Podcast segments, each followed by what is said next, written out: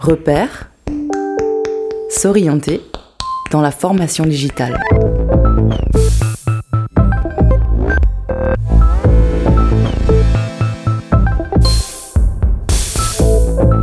Repère.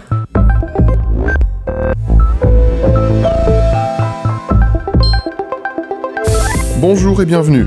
Voici Repère, le podcast de Stratis sur la formation digitale. Je suis Guillaume Saint-Jean, consultant chez Stratis, entreprise experte de la transformation digitale de la formation depuis 20 ans, et aujourd'hui je vous présente l'épisode consacré à la formation immersive. Dans cet épisode, nous allons aborder la formation immersive, terme qui revient souvent dans le monde de la formation d'aujourd'hui. La formation immersive permet de mettre un apprenant dans une situation virtuelle qui renvoie à une réalité professionnelle où il lui est demandé de tenir un rôle et d'agir en fonction de ses compétences. Les technologies immersives, réalité augmentée, réalité virtuelle, rendent la formation professionnelle plus vivante et dynamique, notamment en proposant des environnements créés de toutes pièces, après l'analyse des besoins et de situations variées. Plusieurs études s'accordent sur le fait que l'utilisation de ces méthodes innovantes permet d'augmenter considérablement la concentration, la motivation et l'engagement des utilisateurs et donc des apprenants.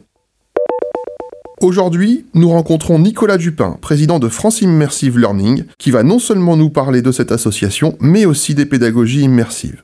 Bonjour Nicolas, quand on parle de formation immersive, de quoi parle-t-on exactement? Bonjour Guillaume on parle de singularité anthropologique. Cette singularité anthropologique, c'est celle de l'immersion à la première personne dans des univers spatialisés. Nous ne parlons que euh, d'activités qui se déroulent avec des lunettes ou un casque de réalité virtuelle. Et ce nouveau périphérique nous permet de nous téléporter dans une situation d'apprentissage, va-t-on dire.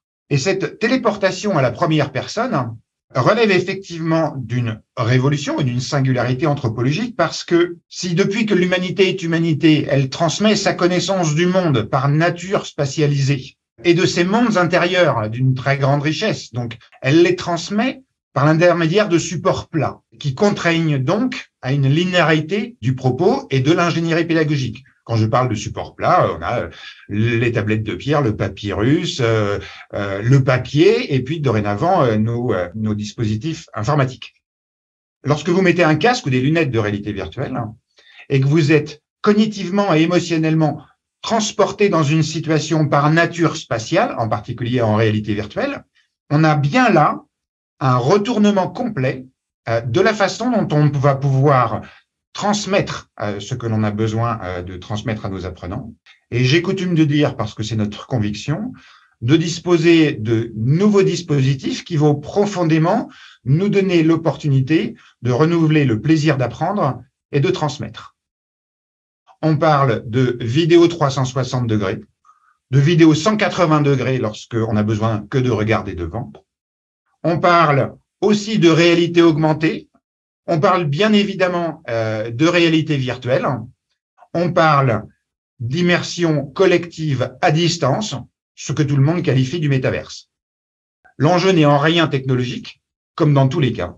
Il est hein, de la formation et de l'accompagnement de ce que j'aime à appeler les passeurs de savoir, ainsi permettant d'adresser euh, le continuum de la formation tout au long de la vie. Donc l'objectif, in fine, il est de passer d'une promesse technologique que tout le monde commence à bien appréhender à une réalité des usages dont la clé est la formation des enseignants, des formateurs et leur accompagnement dans la durée à cette profonde transformation de leur pratique et de leur posture professionnelle.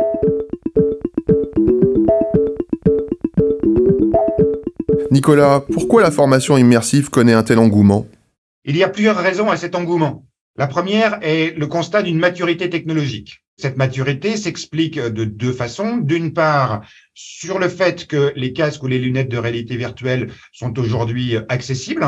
La deuxième raison, elle est sur les technologies qui permettent de produire les contenus. Là aussi, on est sur des éléments et des situations d'accélération technologique euh, extrêmement importants. Faire de la vidéo 360 aujourd'hui est accessible à tout à chacun pour un peu qu'on ait été formé aux spécificités de ce média.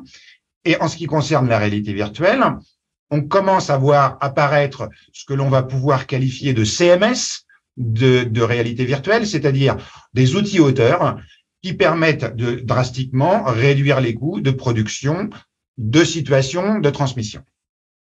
Ceci étant, cette situation a aussi permis à tout à chacun de mesurer les limites des outils dont on dispose aujourd'hui, que ça soit le e-learning, euh, qui commence à être assez bien maîtrisé, et je pense plus spécifiquement à la visioconférence, où l'on va pouvoir préciser euh, la notion de zoom fatigue, qui euh, aujourd'hui euh, est bien connue de tous, en particulier des enseignants qui ont dû affronter des classes entières d'écrans noirs et de micros coupés, ce qui est une assez terrifiant dans la perspective de cet acte social par nature qui est de transmettre.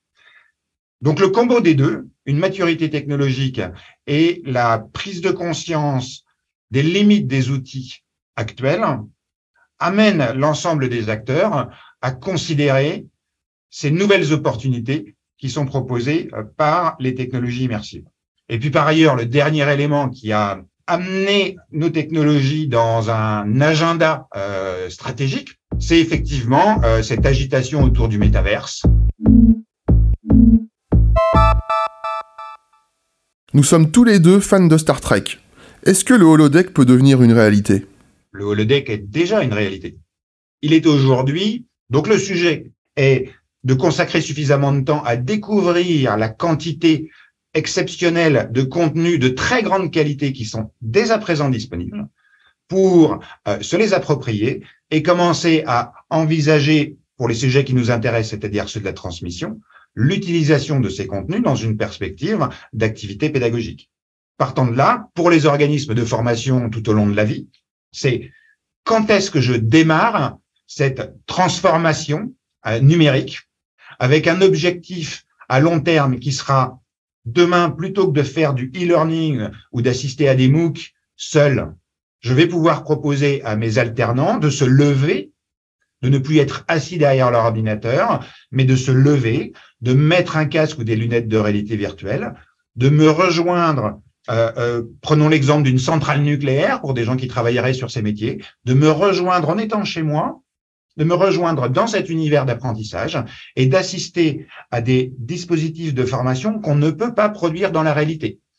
Donc, le vrai sujet, c'est quand est-ce que je m'y mets? Quand est-ce que j'engage mes équipes pédagogiques à s'approprier ces technologies et à penser une stratégie de développement des usages progressive qui va permettre à un horizon assez proche de pouvoir proposer des nouvelles modalités de formation qui ont deux qualités extrêmement importantes, qui sont l'engagement et la mémorisation.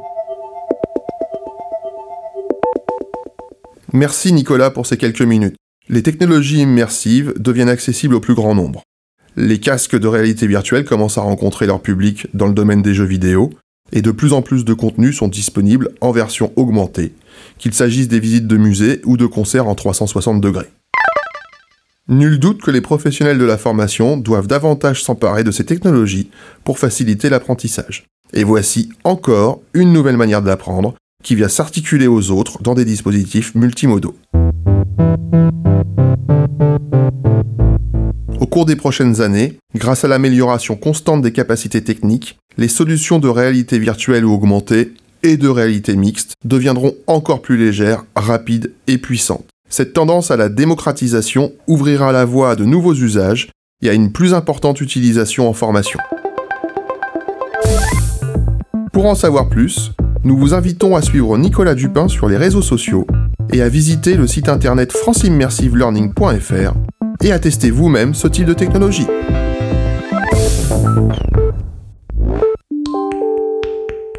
Pour aller plus loin, abonnez-vous à la page LinkedIn de Stratis. Vous pourrez y consulter de nombreux articles sur la formation digitale et vous tenir informé des dernières évolutions. Retrouvez Repères sur les plateformes de diffusion de podcasts Apple et Android et sur Spotify. On se retrouve prochainement pour un nouvel épisode de Repères. Stratis, numérique pour l'éducation.